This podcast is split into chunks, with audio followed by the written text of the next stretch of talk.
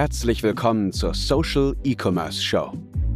Erlebe hier, wie du mit deinem Online-Shop eine bekannte Marke aufbaust, deinen Shop kundenorientiert optimierst und über Social Media nachhaltig mehr Produkte verkaufst.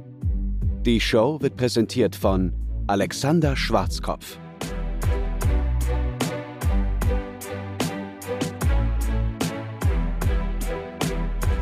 Michael, ich freue mich total, dass du die Zeit gefunden hast, hier einmal äh, mit mir zu sprechen bei der Social E-Commerce Show. Du hast ein ganz wunderbares Produkt, das man so wirklich nicht alltäglich begegnet. Und denn, weißt du, mein Problem ist mal so bei ganz, ganz vielen Online-Shops ist, häufig sind das Kopien von Produkten, die es sowieso schon gibt. Aber du bist da eine ganz einzigartige Route gegangen, hast ein ganz eigenes neues Produkt entwickelt. Und das ist immer eine Situation, die man nicht so häufig erlebt.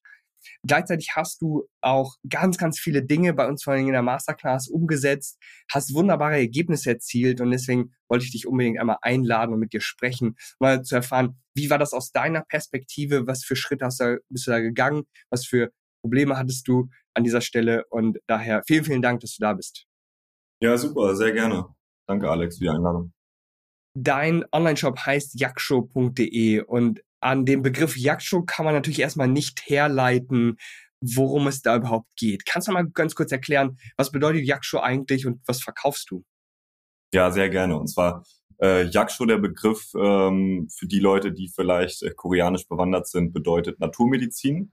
Sprich, das ist eigentlich schon genau das, was wir machen. Also wir hm. ähm, äh, haben uns überlegt, was sind so die, die, die besten ähm, natürlichen Heilkräuter und so weiter, um die Gesundheit zu unterstützen. Und äh, das ist, äh, das ist eben das, was wir machen. Und du hast es eben schon gesagt, äh, viele sind äh, Kopien und das ist auch vor allem im Nahrungsergänzungsmittelmarkt natürlich sehr äh, verlockend, wenn du, wenn du siehst, es gibt schon irgendwie tausende Nahrungsergänzungsmittel, tausende Rezepturen, die bewährt sind, ist es natürlich naheliegend, dass man überlegt, okay, lass uns mal Nahrungsergänzungsmittel machen, gucken, was auf dem Markt ist und dann irgendwie das machen, was gerade läuft. Aber mhm. ähm, bei mir war es eben genau andersrum. Also ich habe gar nicht geplant, Nahrungsergänzungsmittel zu entwickeln, sondern es kam erst die Begeisterung für die Thematik. Das heißt, ich habe äh, ähm, war total geflasht davon, wie in Asien die, ähm, die Heilpflanzenkultur ist, wie das da verwendet wird, auch von den Ärzten, auch in den Krankenhäusern, anders als hier. Und mhm fand das dann einfach total krass. Und dann kam eigentlich erst der Schritt, dass ich überlegt habe, wie kann man eigentlich diese ähm, wertvollen äh, Heilpflanzen und Kräuter und Vitalpilze und so weiter eigentlich äh, bestmöglich in ein Präparat packen. Also es kam praktisch erst die Begeisterung und dann das Produkt und nicht, dass ich mir überlegt habe, wie mache ich jetzt das beste Nahrungsergänzungsmittel, was sich irgendwie gut verkauft. Mhm. Da sprichst du so was ganz Schlimmes an, finde ich. Viele nutzen ja dann nur irgendwelche Tools, um dann herauszufinden, hey, was für Produkte sind gerade im, Trend, was kann man davon verkaufen und dann, hey, jetzt mache ich nochmal genau das Gleiche, nicht weil das irgendwie einen besonderen Mehrwert liefert, sondern weil man es einfach nur verkaufen will, ja, weil man einfach nur irgendwie einen Online-Shop hat, um, um damit Geld zu verdienen. Und natürlich ist es ist Umsatz und Gewinn super, super wichtig. Ich meine, es ist das Blut jedes Unternehmens. Man kommt so nicht weiter. Aber ich finde es schön und das fand ich bei dir auch eben so interessant, dass du diese Begeisterung eben und dieses einzigartige Produkt äh, mitbringst. Nur zum Verständnis, damit auch wirklich dann alle auch wirklich verstehen, ähm, was das überhaupt ein Produkt ist. Also im Grunde ist das ja so ein Pulver, genau, das ja. du dann mit Wasser aufgießt und dann wie also Art Tee trinkst. Genau, genau. Das, das ist auch ganz interessant, weil äh, ich habe mich natürlich gefragt, was irgendwie die sinnvollste Art ist, äh, sowas zu mhm. sich zu nehmen. Ne? Weil ich meine, es gibt Kapseln, es gibt so Flüssigpräparate, es gibt Pulver. Und ähm, mein Credo war eigentlich von Anfang an, dass ich äh, die natürlichste, also möglichst natürlichste Form haben wollte. Und das ähm, war eigentlich immer einfach das pure Pulver, wo du einfach die, die puren äh, Inhaltsstoffe hast, unbehandelt dann äh, zermahlen und dann einfach praktisch die, die puren äh, Inhaltsstoffe als Pulver hast. Ne? Deswegen halt mhm. halt Pulver. Nachteil ist natürlich, ähm, du hast den Geschmack. Ne? Das hast du bei einer Kapsel nicht. Das heißt, mhm. ähm, wenn du natürlich 100 Prozent, äh, so wie ich, auf Wirkung gehst und dann natürlich guckst, was ist irgendwie das Rezept, was am besten wirkt, heißt das nicht, dass es das Rezept ist, was am besten schmeckt. Und das, stimmt, ja. das war natürlich ja. Trial and Error und wir haben uns dann äh, irgendwie zig verschiedene ähm, Muster zuschicken lassen von unseren Lieferanten und so weiter und Rezepte ausprobiert, dass man eben äh, keine Abstriche in, den, in der Wirkung macht, aber trotzdem noch was hat, was irgendwie ein bisschen schmeckt. Ja. Da muss ich einfach aus Neugierde fragen, gab es da Kombinationen, wo du selber gedacht hast, boah, das, das würde ich jetzt nicht trinken? Es hat schrecklich geschmeckt von Anfang an eigentlich. Und erst als wir, erst als wir äh, witzigerweise Zimt mit reingepackt haben, also Zimt hatten wir auch äh, auf dem Plan, dass das auch äh, in die Rezeptur generell reinpassen würde, auch von der Wirkung. Mhm. Deswegen war das dann ein, ein, super Erfolg, als wir dann Zimt mit reingemischt haben und gemerkt haben, wow, jetzt schmeckt das irgendwie plötzlich ähm, ein bisschen äh, wie so ein Chai oder so, wie so ein, wie so ein Gewürztee irgendwie. Und ja. Ähm, dann war das eigentlich äh, ein, ein super Erfolg, weil dann hatten wir äh, überhaupt keinen Abstrich in der Wirkung. Heißt einfach die puren Heilpflanzen, ohne dass man noch irgendwie ein Aroma reinmischen muss oder irgendeinen Stoff, der wirklich nur fürs, für den Geschmack ist, sondern jeder einzelne Inhaltsstoff hat auch seine Berechtigung in der Rezeptur und insgesamt schmeckt es dann auch noch gut. Also das war, war mega. Großartig. Und ich muss ja natürlich auch ähm, aus Transparenz sagen, dass ich dein Produkt auch habe und das auch selber auch schon ausprobiert habe. Es schmeckt ganz wunderbar. Ja, also ich finde, es hat so eine leichte Schärfe, je nachdem, wie man das dosiert. Dementsprechend, es hat auch so einen gewissen Kick, wie auch beim Kaffee. Äh, daher meine Frau und ich, wir trinken das morgens immer sehr, sehr gerne, wenn wir mal auf Kaffee verzichten wollen. Und äh, mich hat dieser natürliche Ansatz definitiv begeistert. Ich hatte dir das dir auch schon gesagt und ich habe es immer wieder auch in der Social E-Commerce Show erwähnt. Wir wollen selber auch immer nur mit Online-Shops zusammenarbeiten, die auch wirklich was Interessantes, was Einzigartiges präsentieren oder die wenigstens wirklich mit einer Begeisterung und mit einer tollen Mission dahinter äh, verkaufen wollen und die nicht einfach nur irgendwie ein Produkt haben. Du glaubst nicht, wie viele sich bei uns auch bewerben mit irgendwie schon dem fünften Küchen-Gadget, mit irgendeinem ähm, ja, tollen Schneide, Schneidegerät, womit man jetzt noch besser Zwiebeln schneiden kann und so weiter. Und denkst du, okay, Von Alibaba dann wahrscheinlich. Genau, genau. Das ist einmal so das nächste Alibaba-Produkt in grün. Was ich dich auch noch fragen wollte, ist, da gibt es doch diverse Schwierigkeiten, oder? Das dann tatsächlich irgendwie so zertifizieren zu lassen. Immerhin ist das ähm, ja Nahrungsmittel. Wie sah der Prozess da tatsächlich aus? Wenn man das auch alles dann importieren muss, das, das stelle ich mir alles ziemlich schwierig vor. Hm.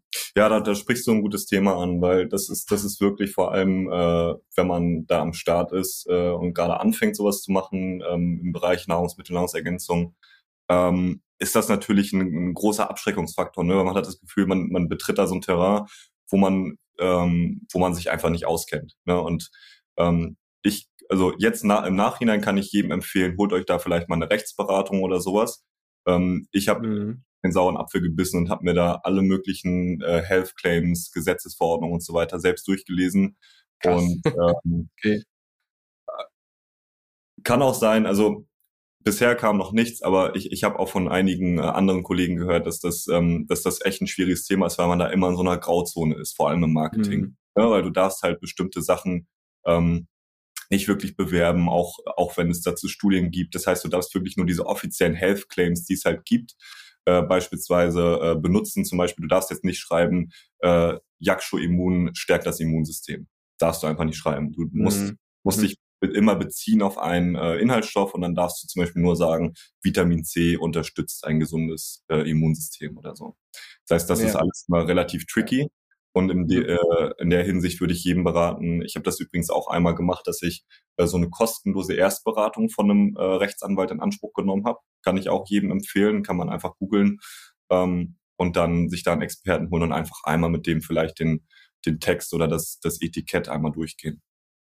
Genau. Ja, da sprichst du ja. eine ganz, ganz wichtige Sache an. Ich glaube, viele vernachlässigen das total. Und da gibt es ja diverse Kanzleien, die sich tatsächlich auch so auf Abmahnungen spezialisiert haben und dann nur noch sowas suchen, um dann schnell irgendwie die, die zehn Abmahnungen am Tag ähm, rauszuschicken. Genau. Kannst du dann kurz sagen, du hattest dann dieses Produkt, ähm, du hast auch deinen Online-Shop komplett selbst gebaut, richtig? Richtig, ja. Mhm. Ähm, das ist auch schon etwas, das halt viele für praktisch unmöglich halten. Die sagen, ja, ich bräuchte da ja aber auch irgendwie eine große Agentur, die dann so einen Shop für mich baut und so weiter. Ähm, wie hast du da angefangen? Ja, ist dir das irgendwie leicht gefallen? Ähm, was hast du da gemacht, ganz am Anfang ja. gerade? Ja, das, das ist auch vielleicht interessant, vor allem für die, die da so ein bisschen technischer an die Sache rangehen. Ich habe tatsächlich das äh, erstmal angefangen mit Wix. Und mhm. ähm, Das ähm, kennt vielleicht der ein oder andere, der so mit dem Gedanken spielt, mal eine Website oder einen Online-Shop zu machen, weil du, du guckst dann also äh, auf dem Markt, was gibt's da so und irgendwie so Wix und diese einfachen Homepage-Baukästen, die wirken dann irgendwie am attraktivsten, weil da siehst du, okay, da kannst du per Drag and Drop dir irgendwie eine äh, Website zusammenbasteln und dann am Ende hast du was. Und mhm. die erste Website mit Wix sah auch eigentlich gar nicht schlecht aus. So, die war, ähm, war schick, war alles äh, super aber du merkst halt trotzdem ganz schnell, dass du irgendwie an Grenzen stößt, vor allem beim Skalieren. Ne? Und auch wenn du irgendwie ein, äh, ein funktionierendes Backend irgendwie aufbauen willst, dann merkst du bei, mhm. bei ähm, die Anbindung ist einfach nicht so nicht so gut und ähm, genau deswegen habe ich da relativ äh, schnell dann, bevor ich äh, äh, be noch bevor ich eigentlich in den aktiven Verkauf gegangen bin, habe ich dann ähm, äh, umgeswitcht zu Shopify, weil ich einfach gesehen habe, dass es so das, was eigentlich die meisten machen und das, was auch am besten skaliert irgendwie bei den meisten. Yeah. Deswegen habe ich das dann gemacht und das war auf jeden Fall eine große Umstellung. Ich glaube, da sind auch viele Leute abgeschreckt, aber ähm, das muss eigentlich nicht so sein, weil Shopify ist, ist eigentlich ein super einfaches System, wenn man sich mal damit auseinandersetzt. Du hast halt komplett das Backend äh, praktisch schon fertig. Mhm. Und äh, ich finde, das ist immer so ein bisschen wie äh, wie so ein Apple-Produkt, weil bei Apple ist es auch so, du hast zwar die, die fertigen Boxen irgendwie schon, ja. aber dafür musst du halt auch am Ende nicht so viel machen. Wenn du eine Sache änderst, dann ist, ist halt gleich alles irgendwie äh, wieder aligned. So. Und wenn du mhm. jetzt da nicht mhm. am Code rumschraubst, sondern wirklich nur irgendwie deine Themes äh, bearbeitest, dann kannst du da eigentlich nicht viel falsch machen. So. Und das, ja, deswegen kann ich eigentlich nur jeden ermutigen, äh, der da irgendwie Angst vor hat, sich da ranzusetzen und einen Shopify-Store zu machen, ähm, das ist einfach Learning by Doing. Und ich meine, es gibt so viele YouTube-Tutorials. Äh, was ich dann übrigens gemacht habe, ist, weil es da äh, stößt man natürlich bei Shopify auch auf seine Grenzen ähm, mit der ähm, Individualisierbarkeit, vor allem der Landingpages. Ne, das geht ja, ja. indem du einfach ein Theme aussuchst, dann ist das bisschen schwierig, das da so zu machen, wie du es haben willst. Da mhm. gibt es aber auch äh, wirklich super Apps. Ich weiß, äh, Alex, äh, du verwendest ja ganz häufig Pagefly. Ich habe da zum Beispiel äh, Shogun, was ich ähm, eigentlich. Mhm, ja, das ist auch wunderbar, ja. Genau, aber da gibt's ganz viele super verschiedene Apps. Und äh, genau, von daher kann ich eigentlich nur jeden ermutigen, das einfach zu machen, auch wenn es bisschen überwältigend wirkt am Anfang. Ja, ich finde es so großartig und ich habe im Grunde schon vor fünf Jahren so meinen ersten Online-Shop ähm, da auch auf Shopify direkt gebaut. Mhm. Habe dann auch natürlich nach so Möglichkeiten gesucht, dass eben ohne irgendwie Programmierfähigkeiten hinzukriegen. Hast du eigentlich Programmierfähigkeiten? Also kannst du auch selber äh, Inhalte programmieren? Ich kann ein bisschen programmieren. Ähm, bei mir ist es aber auch immer einfach so, wenn ich sehe, ich muss irgendwas am Code verändern, lese ich einfach schnell nach, wie das funktioniert und dann ist das meistens, dann, dann musst du theoretisch nicht mal Programmierfähigkeiten haben. Meistens kannst du mhm. dann Copy and Paste oder du musst eigentlich nur verstehen, wie die Struktur ist bei Shopify mit diesem mhm. Code. Mhm ähm, die verschiedenen äh, Asset-Klassen und so weiter und dann äh, brauchst du da nicht mal programmieren für können, wenn du da kleine Änderungen machst. Ja, und genau das finde ich halt so klasse. Viele sind dann ähm, allein aufgrund der Unwissenheit, und ich meine, wenn man das nicht weiß, äh, dann kann man das eben auch ähm, gar nicht schnell lösen. Sie denken dann, sie bräuchten irgendwie eine Agentur, die dann häufig mal irgendwie 10.000 Euro für einen relativ gewöhnlichen Online-Shop ähm, haben möchte, obwohl man das super schnell. Entweder mit den Shopify Themes, gerade mit dem 2.0 Theme ist da schon echt mega viel möglich. Oder man nutzt nochmal extra so einen Page-Builder, wie wir zum Beispiel mit Pagefly oder nur mit äh, Shogun. Ähm, auch da haben wir zum Beispiel die Möglichkeiten, ja direkt so Templates zu verschicken. Das heißt, alle unsere Kunden bekommen da im Grunde schon so fertige Templates, die sie zu ihrem Theme hinzufügen können. Und da habe ich Leute gesehen, die wirklich in wenigen Stunden schon einen wunderbaren Online-Shop zusammenbauen mhm. ähm, für absolut quasi mehr oder weniger null Euro. Und daher großartig. Ich finde das immer wichtig, halt den Leuten auch die, diese Ängste zu nehmen, weil ja. ich das so häufig höre. Die sagen so, ja, ich kann da nichts, ich kenne mich mit Code nicht aus und so weiter. Da sage ich, ah, okay, aber du kannst da, du, du kannst auch Microsoft Word benutzen, oder? So, ein, so einen Text da einfach eintippen. So, ja, das kann ich. Und du kannst auch hier irgendwie klicken und dann so einen Baustein da reinsetzen, oder? So, ja, kann ich auch. Ja, okay, dann kannst du auch schon einen wunderbaren Online-Shop bauen.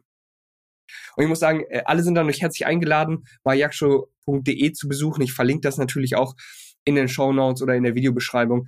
Du hast einen super, super geilen Shop gebaut. Also dafür erstmal wirklich ähm, Hut ab. Dann sind halt natürlich noch ganz viele Elemente, die super wichtig sind, die über so Erfolg und Misserfolg entscheiden. Bilder und Videos. Davon hast du auch schon sehr hochwertiges Material. Wie bist du daran gekommen? Hast du das auch selbst gemacht? Ja, teils, teils. Also ich hatte das große Glück, dass ich einen, äh, einen äh, Kumpel habe, der ein sehr guter Fotograf ist. Der hat mir das praktisch für, äh, für ein kleines Geld äh, gemacht. Ähm, genau, da würde ich aber auch wirklich jedem empfehlen, äh, wirklich das Beste rausholen aus den Bildern und nicht irgendwie mit dem iPhone. Also geht natürlich auch. Ich meine, iPhones sind heutzutage auch echt gut, aber das ist dann doch, ich habe ich hab echt den Vergleich gehabt. Ich habe am Anfang gedacht, okay, ich krieg das selbst hin, irgendwie mit einer schönen Belichtung, habe mir da extra noch äh, äh, so ein Studiolicht gekauft und so, habe das dann mit dem iPhone fotografiert und am Ende sah es trotzdem irgendwie so semi-professionell aus. Ne? Und wenn du dann irgendwie äh, doch einen Fotografen hast mit einer, mit einer professionellen Kamera, ist das nochmal was anderes. Also das würde ich echt irgendwie jedem empfehlen. Mhm. Ähm, und dann vielleicht auch so eine Mischung aus, äh, du hast dann deine professionellen Fotos, die du vielleicht als deine Produktfotos hast und kannst dann ja immer noch mit dem iPhone so bisschen äh, äh, mehr native oder so user-generated Style äh, Bilder machen. Kannst ja dann auch in die, in die äh, irgendwie auf die Landingpage mit draufpacken oder auf die Produktpage. Ja. Aber dass, dass man trotzdem diese, vor allem diese freigestellten professionellen Bilder irgendwie hat. Ja. Da sprichst du auch wieder eine echt wichtige Sache an. Also da sollte man definitiv nicht sparen bei genau. den Bildern. Ich meine, du willst ja auch niemals bei der, bei der Produktverpackung sparen, denn mhm. da weiß man intuitiv, ja, okay, die, die Kunden sehen das, ja, und mhm. die halten das dann für hochwertig oder eben für nicht, nicht für hochwertig, egal ob sie das Produkt schon probiert haben oder nicht. Und gerade online kaufen ja Leute hauptsächlich das, was sie einfach sehen. Genau, ja, gerade zum Beispiel bei deinem Produkt. Äh, das ist ja so, vor allem im, im äh, Paid Ads Bereich, ne, wenn du eine Facebook-Kampagne startest, dann ist es ja so, dass die Leute häufig dann am Anfang viel Lehrgelder ausgeben und dann zum Beispiel, sage ich mal, 200 Euro einfach weg sind. Dann denke ich mir, mhm. okay, du hast jetzt für 200 Euro Leute auf deine Landingpage geschickt, wo du dann ein äh, Produktbild mit dem iPhone gemacht hast.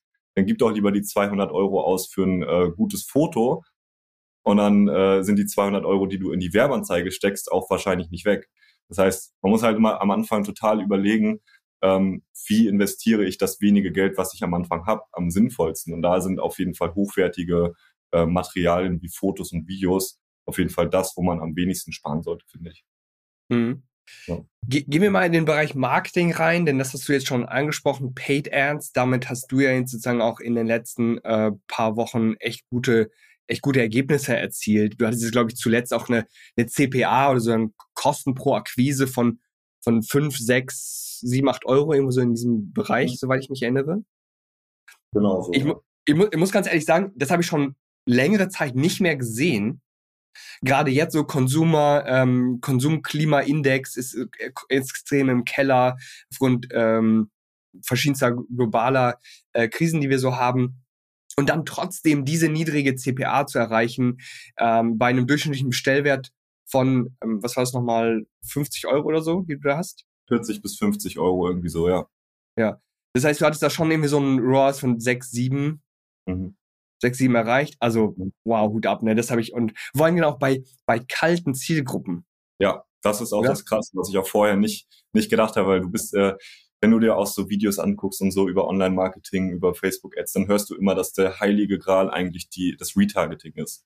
Mhm, ja? ja? Aber mein, genau, meine Erfahrung war wirklich, dass auch, äh, dass vor allem das Prospecting, also das Ansprechen der kalten Zielgruppen auch wirklich sogar wichtiger ist, würde ich sagen.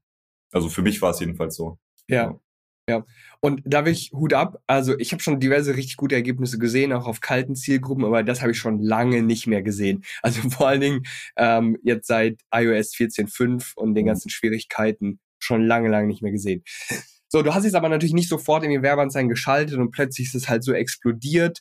Mhm. Ähm, nehmen wir mal so ein bisschen die, die Zeit, äh, bevor du zu uns zur Masterclass gekommen bist. Du hast ja wenn man im, im November oder so, weil ich mich erinnere, erst angefangen. Also Yakshu ist noch nicht, noch nicht mal ein Jahr alt, oder? Ja, im äh, Dezember habe ich eigentlich angefangen mit Verkauf. Dezember, okay. Genau. Wie, wie, äh, wie hat es da angefangen? Ich, ich erinnere mich, bei unserem Erstgespräch hat es noch äh, darüber gesprochen, du willst ja erstmal ein bisschen eine Community aufbauen auf Instagram. Das heißt, du äh, warst noch gar nicht so hundertprozentig fokussiert so auf Ads, sondern hast auch viel organisch gemacht. Kannst du da wie mit so einem Zeitstrahl uns einmal so durchführen, ähm, wie du da gerade am Anfang gestartet hast und wie das so Schritt für Schritt aufgebaut hast? Ja, gerne. Und zwar, ähm, du hast das schon äh, richtig angedeutet, und zwar effektiv verkauft habe ich halt erst äh, ab Dezember 2021, also noch nicht so lange her, ähm, knapp ein halbes Jahr. Aber davor, also die Idee für Yaksho war ja schon lange davor geboren und ich, ich habe mich die ganze Zeit während der Entwicklung des Produktes gefragt, wie kann ich die Zeit irgendwie sinnvoll nutzen, in der ich noch nicht mhm. verkaufe, aber trotzdem keine Zeit verschwende. Und habe dann einfach versucht, so gut es geht, eine stabile Community aufzubauen auf Instagram. Habe dann da sehr regelmäßig äh, hochwertigen Content gepostet, ähm, den äh, die Leute auch sehr geschätzt haben. Und ich hatte dann so eine kleine Fanbase und äh, sehr gute, ähm, sehr gute Zahlen auf Instagram äh, für die kurze Zeit. Und äh, habe so eben erstmal versucht, organisch bisschen Reichweite aufzubauen, um dann eben davon, so war meine, mein Plan, dann zu profitieren, sobald ich das Produkt launche, dass dann eben schon ein paar Leute ähm, kaufen. Genau. Mhm. Das war so mhm. der Plan. Ähm, hat mäßig funktioniert weil äh, es ist trotzdem immer noch ein großer Unterschied äh, Follower und Käufer. Weil selbst wenn Leute dich wirklich mögen und dir folgen und deine Sachen liken und kommentieren und so weiter, heißt das ja noch nicht, dass sie, dass sie auch im Endeffekt kaufen. Und ich habe den Fehler am Anfang gemacht, dass ich mhm. häufig einfach so Instagram-Posts, die jetzt nichts irgendwie mit Verkauf zu tun haben, äh, äh, ähm, beworben habe, um einfach zu gucken, dass ich bisschen mehr äh, Follower zu bekommen und so. Und mit dem Hintergedanken, dass die dann später auch zu Käufer werden. Aber das würde ich eigentlich nicht so empfehlen. Also ich würde nicht einfach nur äh, Instagram-Posts äh, pushen, um Follower zu bekommen. Mag irgendwie Strategien geben, wo das sinnvoll ist, aber am Anfang würde ich das eher nicht machen. Wo ich dann wirklich äh, krasse Erfolge gesehen habe, ist wirklich, als ich an oder lass, lass mich das anders machen. Ich habe ich hab dann angefangen ähm, zu verkaufen und habe dann überlegt, okay, ich kann jetzt nicht einfach bei Instagram Posts bewerben, ich muss wirklich Facebook Werbeanzeigen schalten. Bin dann mhm. das erste Mal in diesen Facebook Werbeanzeigenmanager reingegangen und ähm, weiß ich nicht, ob ich da der Einzige bin, aber das war für mich einfach ein Ungetüm. Also so unübersichtlich, mhm. so kompliziert und das, das hat mich so abgeschreckt. Also das, das war echt alles, was ich davor gemacht habe mit, mit äh, Webdesign und mit auch mal Code ändern und mit was weiß ich ähm, und, und Nahrungsergänzungsmittel entwickeln und Behördengänge und so. War für mich nicht Ey, so schlimm. War für mich nicht so schlimm, wie als ich an diesem Facebook Werbeanzeigenmanager saß. Weil das ist so unintuitiv und so schlecht gemacht irgendwie. Aber es ist halt trotzdem so eine Hassliebe, weil du hast den Facebook Werbeanzeigenmanager für seine Unübersichtlichkeit. Aber sobald du erstmal äh, deine erste Werbeanzeige erstellt hast und weißt, wie es funktioniert, dann äh, liebst du es auch irgendwie. Und äh, so habe ich halt angefangen, rum zu experimentieren. Das war jetzt bevor ich, äh, bevor ich Teil von Social E-Commerce wurde und hatte sehr schlechte Ergebnisse. also das, das Ergebnis mhm. war, ich habe dann halt äh, sehr viel Lehrgeld bezahlt, habe ähm, ähm, genau ähm, Werbeanzeigen geschaltet auf nicht optimierte Produktseiten und das Ergebnis war natürlich keine Verkäufe oder nur ganz wenig Verkäufe. Ähm, ja, das war so die Vorgeschichte, bevor ich dann angefangen habe äh, mit äh, Landingpage-Optimierung und so weiter. Mhm. Du hast ja wahrscheinlich auch gesehen, ich nenne das immer, Follower bezahlen keine Brötchen.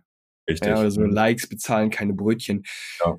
Und um dieses Missverständnis direkt auch aus dem, aus dem Weg zu räumen. Also du hattest äh, häufiger mal den Begriff Verkauf benutzt und ich benutze ihn auch regelmäßig. Viele Leute haben da auch total so Angst davor, ja. Die haben dann so das Gefühl, du hast jetzt irgendwie die ganze Zeit 50% Rabatt gegeben und gesagt, los, kauf dieses Produkt jetzt, das ist großartig. Kann, kannst du ein bisschen darauf eingehen, wie du Verkaufen so in Anführungsstrichen siehst und wie du versuchst zu verkaufen? Was so deine Strategie dabei?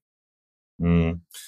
Äh, also das, das, was meine Verkaufsstrategie ist, ist eigentlich 100% den Kundennutzen in den Fokus nehmen. Und das ist auch eine Sache, die sich über längere Zeit herauskristallisiert hat. Weil ich, mhm. äh, weiß, Alex, du sagst das auch immer, ähm, dass das Schlimmste, was du machen kannst als Online-Shop, eigentlich Selbstgespräche sind. Ja, und das ja. siehst du trotzdem so häufig, dass das Leute machen. Ähm, und deswegen war eigentlich von Anfang an mein, äh, mein Ziel, zu gucken, äh, wie kann ich den Kunden nutzen, so kristallklar wie möglich kommunizieren und ähm, viel, viel größer aussehen lassen im Vergleich dazu, was der Kunde tun muss, um das zu erreichen. Ne? Mhm.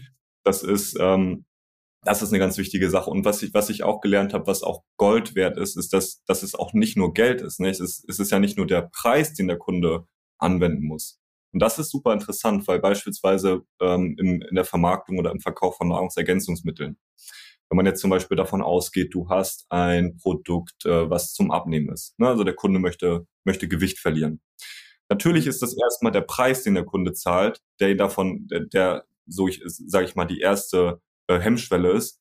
Aber was noch viel wichtiger ist, ist, ist die, die Zeit, die der Kunde aufbringen muss, um sein Ziel zu erreichen, also das Abnehmen. Mm, das ja. heißt, der Kunde möchte abnehmen. Erste Hürde ist der Preis, den er dir zahlt. Die zweite Hürde ist, okay, du musst das Nahrungsergänzungsmittel aber zwei Jahre jeden Tag nehmen und das schmeckt schlecht. und dann hast du dein Ziel mm, erreicht. Mhm. Dann denkt man natürlich, okay, mh, hm, nicht unbedingt was für mich. Das, das heißt, die, das zweite Ding ist, ähm, du musst es dem, du musst, äh, es muss natürlich mit dem Produkt kohärent sein. Ne? Du darfst den Kunden natürlich nicht anlügen. Aber die Kommunikation ja. muss natürlich zeigen, dass der Kunde in einer Zeit X das Ziel auch wirklich erreicht. Und das, das ist für mich eigentlich so das, das stärkste Verkaufsargument. Also wenn du ähm, auf meine, äh, auf, auf die Produktseite beispielsweise von Yaksho Immun gehst, dann siehst du da auch eigentlich immer diese Kommunikation, dass ähm, dass du nach so und so viel Wochen oder so auch Ergebnisse siehst. Und das, das ist eigentlich das, was den Verkauf bei mir am meisten geboostet hat. Mhm. Das ist, das ist echt mega spannend. Also ich weiß, wir hatten da ein paar Mal drüber äh, gesprochen. Das fällt für mich so unter den Bereich Wertsteigerung. Also wenn ich irgendwie äh, ein gewisses Ziel erreiche, ob ich das jetzt sofort erreiche oder ob ich es in zwei Jahren erreiche, ist natürlich ein komplett anderer Wert. Ja, deswegen ja. kann zum Beispiel auch ein, ein wunderbares Beispiel, das ich da mal gehört habe, ähm, war, warum bezahlen halt viel, äh, warum bezahlen Leute viel, viel mehr Geld für zum Beispiel Fettabsaugung als fürs mhm. Fitnessstudio? Ja. Im Fitnessstudio muss ja, ich muss die Zeit investieren, ich muss da Schmerzen erleiden, ja. Bei der Fettabsaugung gehe ich zum Arzt, dann bin ich vielleicht nach einer Stunde oder so durch, dann gibt es ein bisschen Nachbehandlung und schon habe ich, ich, keine Ahnung, ich weiß nicht, wie das funktioniert, ja, aber irgendwie ein paar Kilo verloren ja. oder ein paar Gramm äh, wie pures Fett. Geht natürlich viel, viel schneller und die Leute sind dann bereit, irgendwie das Zehnfache, das Hundertfache dafür zu bezahlen, weil es schnell und einfach geht. Total. Es ist auch, es ist ein mega interessantes Thema. Also äh, auch mit der mit der Gefahr, dass das bisschen zu theoretisch wird. Aber ich meine, das, das gibt ja auch diese Discount-Kurve. Äh, das bedeutet, du gibst, mhm. also fragst jemanden, ähm, ich gebe dir heute 100 Euro oder ich gebe dir morgen 105 Euro. Was nimmst du? Oder ich gebe dir heute 105 Euro und ich gebe dir in einem Jahr 200 Euro. Was nimmst du? Das heißt, ja, alles sofort, halt, ja, hier. Ja. Das, das Ding ist halt, die Menschen ähm, setzen halt die zukünftigen äh, Rewards herab. Das heißt, mhm. 100 Euro heute ist wahrscheinlich mehr wert als 200 Euro nächstes Jahr, weil halt diese ganze Unsicherheit dazwischen ist.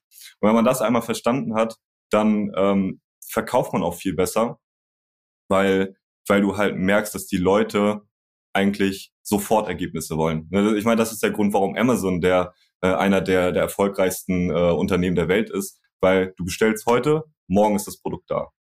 Ne, oder Netflix. Ich meine, du schließt heute dein Abo ab und sofort hast du alle Filme. So. Das heißt, mhm. das ist eigentlich das, was den Erfolg ausmacht, dass du dem Kunden diesen, also dass du verstehst, dass der Kunde ähm, die Zukunft eigentlich extrem discounted. Ja. Ja.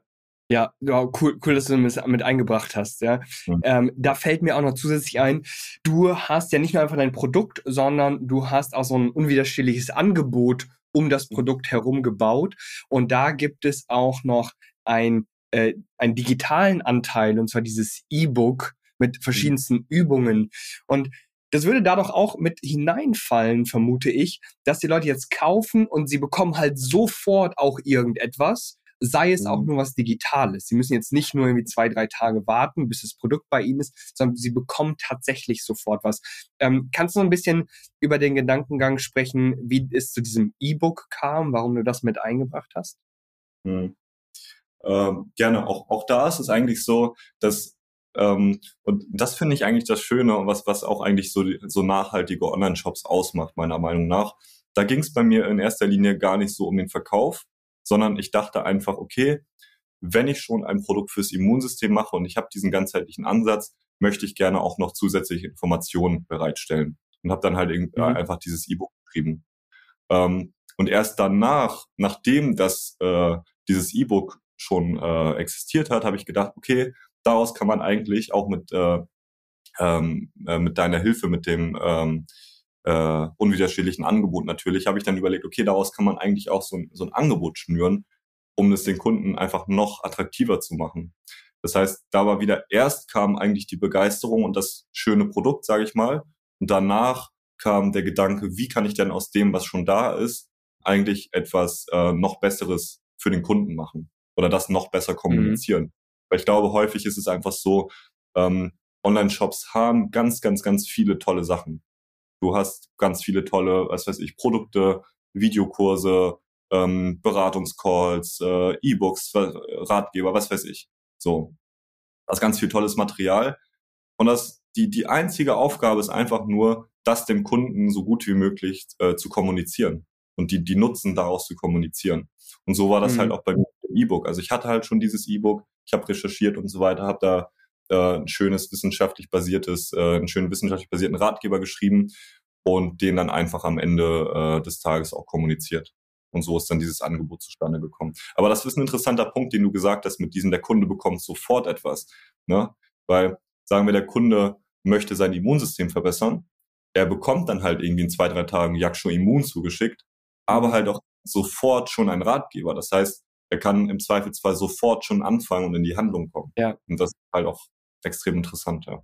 Ja, verkaufspsychologisch sind halt also Kleinigkeiten häufig echt entscheidend. Also nehmen wir auch einfach nur ein paar Begriffe, wie jetzt zum Beispiel neu, ja, was auch irgendwie in Neugierde steckt. Menschen sind tendenziell sehr neugierig. Alles, was irgendwie neu ist, das springt uns sozusagen ins Auge. Das wollen wir haben. Alles, was irgendwie sofort, jetzt haben können. Und da kann man gerade mit digitalen äh, Produkten die Brücke halt sehr, sehr schön schlagen. Und vielen fehlt da leider so ein bisschen die Kreativität. Und ich finde zum Beispiel, wenn man sich deine Werbeanzeigen anschaut, warst du da auch echt kreativ, ja, hast da viel getestet, deswegen warst du am Ende des Tages auch so erfolgreich äh, damit. Äh, viele haben da gar, gar nicht die Ideen äh, dafür. Und um das zum Beispiel, um mal jetzt ein ganz anderes äh, Beispiel zu nehmen, ich hatte mit einer Dame gesprochen, die verkauft Deko-Artikel und die hat dann gesagt, ja Alex, aber also ich habe ja hier keinen Kundennutzen, ich verkaufe Deko. Und dann denke ich so, hey, warte, warte erstmal, ja, da müssen wir vielleicht einmal so ein bisschen um die Ecke denken, aber wie wär's denn, wenn du jetzt damit quasi dein Wohnzimmer, dein Schlafzimmer, dein Arbeitsbereich verschönerst, viel mehr Lebensqualität dadurch bekommst? Was ist, wenn dich dann Freunde und Bekannte darauf ansprechen, wo du das her hast, weil die das eben auch so schön finden. Allein das ist ja total emotionaler Mehrwert. Das ist jetzt nicht so direkt wie zum Beispiel in deinem Bereich. Also man hat irgendwie mehr Energie oder in einem anderen, im Fitnessbereich, man nimmt irgendwie ab. Das sind häufig so handfeste Dinge, auf die auch alle sofort kommen. Aber praktisch alle Produkte haben gewissen Kundennutzen, äh, sei es auch einfach nur emotional. Mhm. Wenn es tatsächlich mal ein Produkt gibt, das keinen Kundennutzen hat, egal wie sehr man sucht, dann sollte man das auch nicht verkaufen. Denn dann mhm. lässt sich das auch nicht verkaufen. Das wäre meine These an dieser Stelle. Wie bist Total. du denn eigentlich auf die ganzen Ideen gekommen zu deinen Werbeanzeigen? Ähm, das ist eine gute Frage. Also ein paar, also ich würde sagen, so bisschen mehr als die Hälfte einfach Brainstorming, einfach irgendwie ein bisschen rumprobieren mit Ideen, mit Designs und so weiter. Also einfach mhm. wirklich Kreativarbeit. Und äh, den Rest würde ich sagen, einfach durch Inspiration von anderen Werbeanzeigen. Sprich, wenn man beispielsweise bei, ähm, wie heißt das, die, die Ads, Ads-Bibliothek, glaube ich, ne, bei Facebook. Ja, oder Ads, Ads Library, Werbebibliothek, ja. Genau. Oder nee, e-, ehrlich gesagt bin ich da sogar gar nicht so häufig. Das, das meiste, was ich eigentlich mache, ist, ich bin selbst auf Instagram unterwegs und äh, bin dann ja schon in dieser Bubble Nahrungsergänzungsmittel drin und krieg dann mhm. natürlich die ganze Zeit Werbeanzeigen angezeigt. Und dann screenshot ich mir einfach ähm, immer die ab, die ich irgendwie interessant finde, äh, sammle die dann in einem Ordner und ähm, einmal pro Woche gehe ich die dann irgendwie durch und die, die ich dann wirklich äh, äh, sehr gut finde, überlege ich dann, wie ich daraus irgendwie Dinge ziehen kann, die ich dann für mich umsetzen kann. Das ist ein echt wichtiger Tipp. Viele sind da total überfordert und wissen nicht, ja, was soll ich denn überhaupt machen? Wir haben ja selber eine eigene Werbeanzeigensammlung. Die kann mhm. natürlich nie so groß sein wie die Werbebibliothek, aber für unsere Kunden ist das auf jeden Fall äh, häufig eine, eine Hilfestellung. Dann die Werbebibliothek selbst. Äh, da gibt es übrigens einen ganz interessanten Link, den ich auch noch gefunden habe, den leite ich gerne auch an dich weiter. Unicorn Ads. Mhm. Schon mal gehört? Nee. Also im Grunde ist das auch einfach nur eine große äh, Datenbank, die dann zur Werbebibliothek verlinkt. Aber man kann da nochmal sehr schön nach einzelnen Nischen sortieren. Und man kann sich da auch noch besser inspirieren lassen. Denn in der Werbebibliothek musst du die Marken ja schon kennen, um mhm. die dann sozusagen zu überprüfen. Und zuletzt natürlich genau das, was du gesagt hast, das habe ich erst gestern noch einer Kundin vorgeschlagen. Ey, das, was du selbst toll findest, irgendwie ästhetisch schön, kopier das, bau das nach. Ja. So, da ist auch wirklich, also. Auch, das Schöne ist ja auch, du siehst, du bist ja sowieso schon den ganzen Tag mit Werbung konfrontiert. Das ist ja eigentlich das Schöne. Ne? Also, mhm. ähm, du, du, ähm, du bist ja erstmal schon in deiner Bubble drin. Ne? Das heißt, wenn du Gründer bist, dann äh, recherchierst du ja schon und folgst irgendwelchen Seiten und so weiter, genau was zu, halt zu deiner Marke passt, im mhm. Zweifelsfall.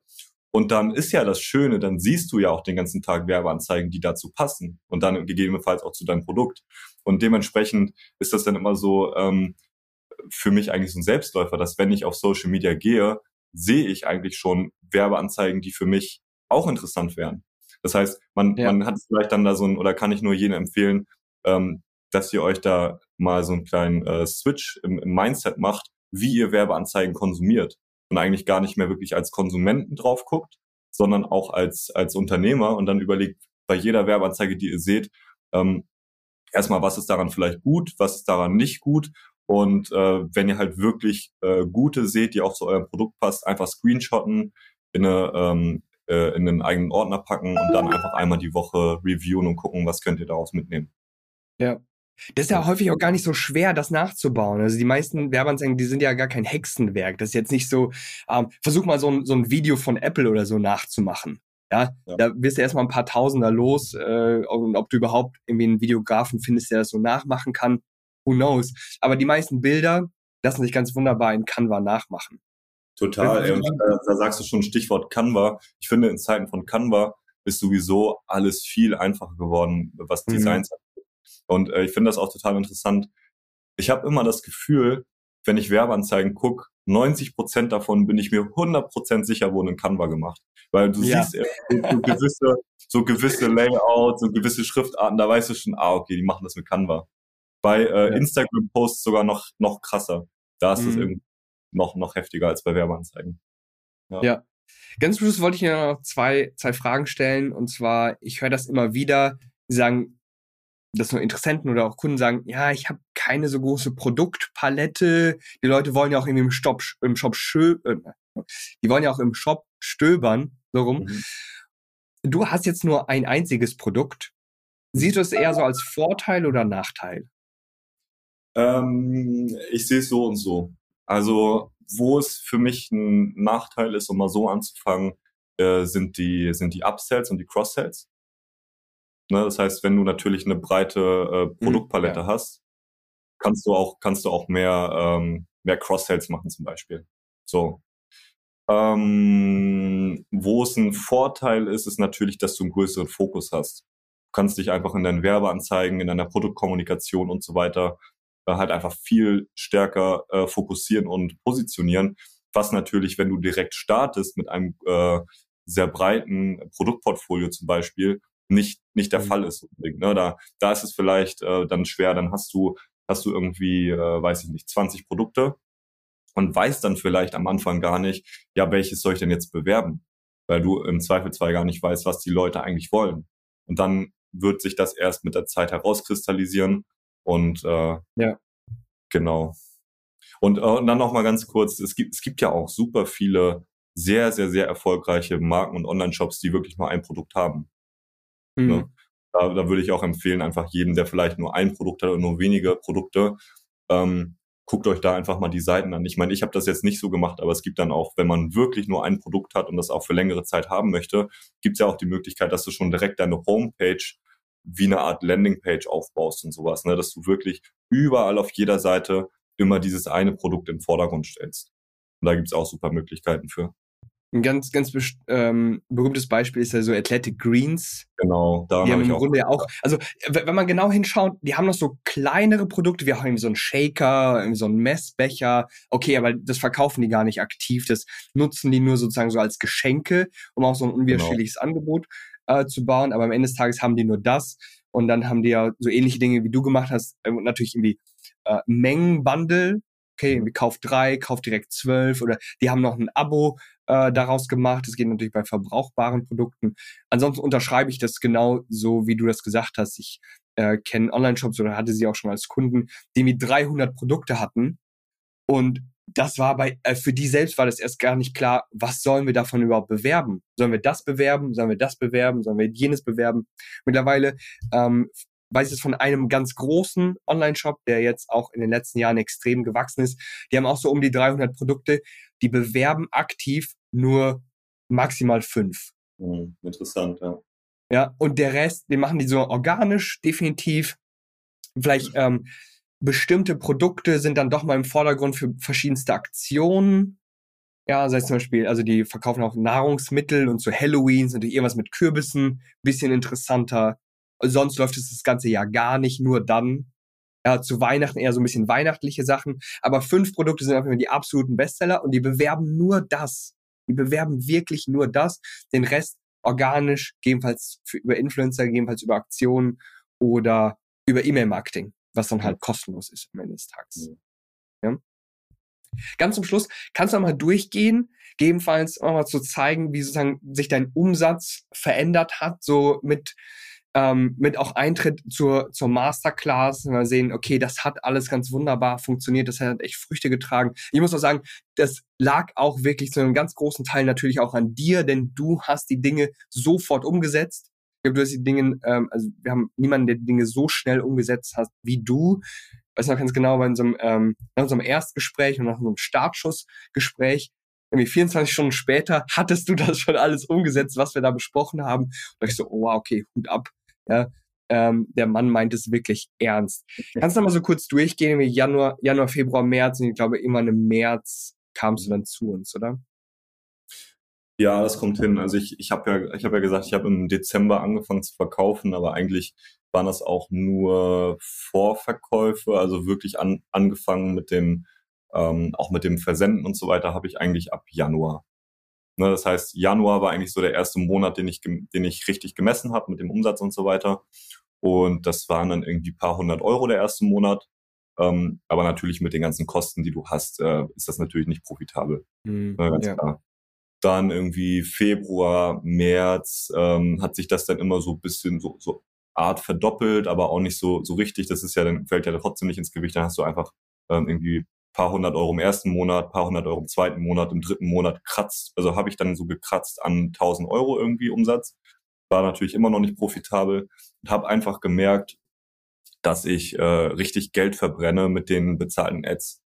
Ja, das, das war halt eigentlich so dieser der größte Painpoint, weil ich glaube, vor allem auch Besucher auf die Website zu bekommen und so weiter, ist halt nicht das Ding heutzutage. Das Problem ist, ist halt einfach die Conversion Rate und die war bei mir sehr schlecht. Also die war, glaube ich, bei 0,7 oder 0,8, was halt mhm. einfach mit so einer Conversion Rate kannst du halt keine profitablen Kampagnen machen, außer du hast jetzt irgendwie super teure Produkte, aber so im normalen äh, E-Commerce ist das halt eigentlich nicht möglich.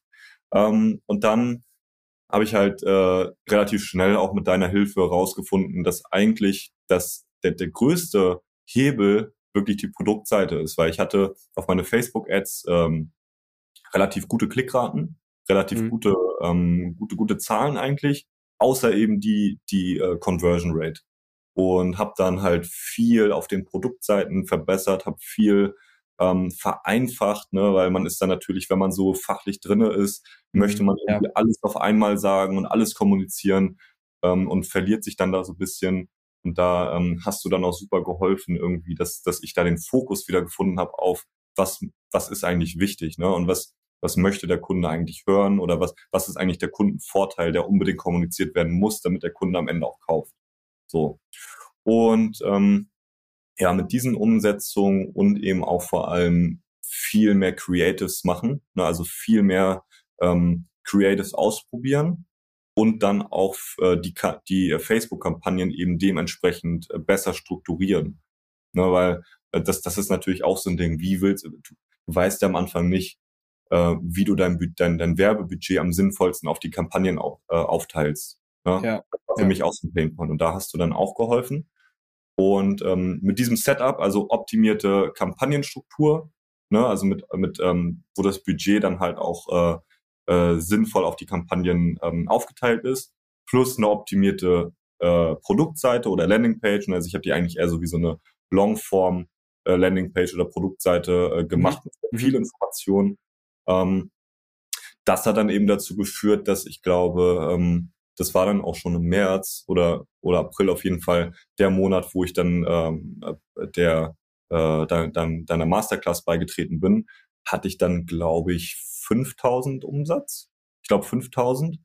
Ähm, dann im Monat danach irgendwie knapp 7000 äh, von ein paar hundert Euro oder von mhm, knapp 1000 ja, ja. und halt theoretisch versiebenfacht oder versechsfacht in, in einem Monat, nur mit diesen Änderungen. Und das ist halt super krass gewesen für mich, weil ich habe halt irgendwie damit gerechnet, ich habe in der ersten Charge irgendwie 350 äh, Packungen gekauft, ne? Und äh, habe halt irgendwie damit gerechnet, ich komme damit bis äh, äh, fast bis zum nächsten Winter, dachte ich. Ich dachte, okay, da muss ich muss ich eigentlich erst wieder nachbestellen äh, kurz vorm Winter, weil Winter dann wieder so eine Immunphase ist und äh, ja. bis dahin komme ich, komm ich damit durch. Aber ich war dann sofort ausverkauft und ähm, ja, war, war jetzt halt vor, vor der Situation, dass ich halt super viele äh, Nachfragen hatte, Anfragen hatte, Leute, die noch nachbestellen wollten, aber halt nichts mehr auf Lager. Ne, ist halt ein mhm. Luxusproblem, aber zeigt halt, dass es halt echt, äh, echt alles super, super funktioniert hat. Vielen ja. Dank. Also ich freue mich total für, für deine Ergebnisse. Äh, gerade das bestärkt uns natürlich da auch irgendwie noch mehr zu werben, noch mehr Menschen zu erreichen. Denn ganz ja. viele sind da an dieser Stelle natürlich auch, auch skeptisch, denn es gibt super viele schwarze Schafe, leider sozusagen so in meiner Branche. Ich finde es total schade. Ähm, die machen halt na, den ganzen Markt so ein bisschen auch kaputt, damit, dass sie halt einfach nur irgendwas machen. Ähm, da, das bestärkt mich dann natürlich, natürlich noch, noch mehr Gas zu geben. Mhm. Ähm, ich bin mir absolut sicher, ja, sobald du wieder on Stock bist, das dauert natürlich immer so ein bisschen so, dass man das Stück für Stück wächst, aber du hast da sicherlich, weil ich es selber auch ausprobiert habe, definitiv ein sechsstelliges Produkt an der Hand, womit du eben sechsstellige Jahresumsätze erreichen kannst. Du bist ja definitiv schon an dem, an so dieser Zehntausender Grenze definitiv dran. Ich denke, das mhm. kannst du dann äh, auch halten mit einer guten Logistik, äh, dass du dann nicht mehr ausverkauft bist. Ich freue mich auf jeden Fall auf deine. Ja? Vielleicht dazu ein Einsatz äh, mit, der, mit der Logistik und Skalierbarkeit. Also vielleicht, äh, wie so der, der aktuelle Status ist. Äh, ich habe jetzt einen Fulfillment-Partner mir gesucht und ich habe auch ab heute ähm, praktisch, also ab heute bin ich theoretisch wieder on Stock und äh, ähm, praktisch dann auch wieder ab, ab morgen und dann mit dem neuen Logistikpartner. Das heißt, mhm. da ähm, werde ich dann gucken, wie das skalierbar ist mit, äh, mit besserer Logistik und so weiter. Großartig. Sehr, sehr gut. Perfekt. Uh, wir bleiben natürlich weiterhin im Kontakt. Ja, du bist ja auch immer regelmäßig unseren Meetings, setzt, setzt die Sachen um, uh, bist da in der Gruppe aktiv. Vielen, vielen Dank dafür. Vielen, vielen Dank auch dafür nochmal, dass du dich für das Gespräch uh, bereit erklärt hast. Mir hat es mega viel Spaß gemacht. ich finde es mal toll, auch sozusagen natürlich auch eine Beziehung zu den Gründern und Gründerinnen der Online-Shops aufzubauen. Und ich weiß, da sind wir jetzt gar nicht mehr drauf gekommen, aber du hast noch weitere Produkte in der Planung. Aber ich denke, du gibst da weiterhin 120 Prozent, wie du es jetzt schon gemacht hast. Und dann bist du auf einem großartigen Weg. Michi, ich wünsche dir ganz, ganz viel Erfolg. Super. Und äh, weiter so. Ja, vielen, vielen Dank, Alex. Ciao, ciao. Ciao.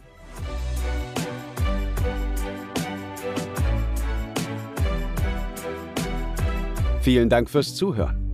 Wir hoffen, dass dir diese Folge der Social E-Commerce Show gefallen hat. Wenn du weiterhin nachhaltig mit deinem Online-Shop wachsen willst, dann verpass keine weitere Folge und werde Teil der Social E-Commerce Familie.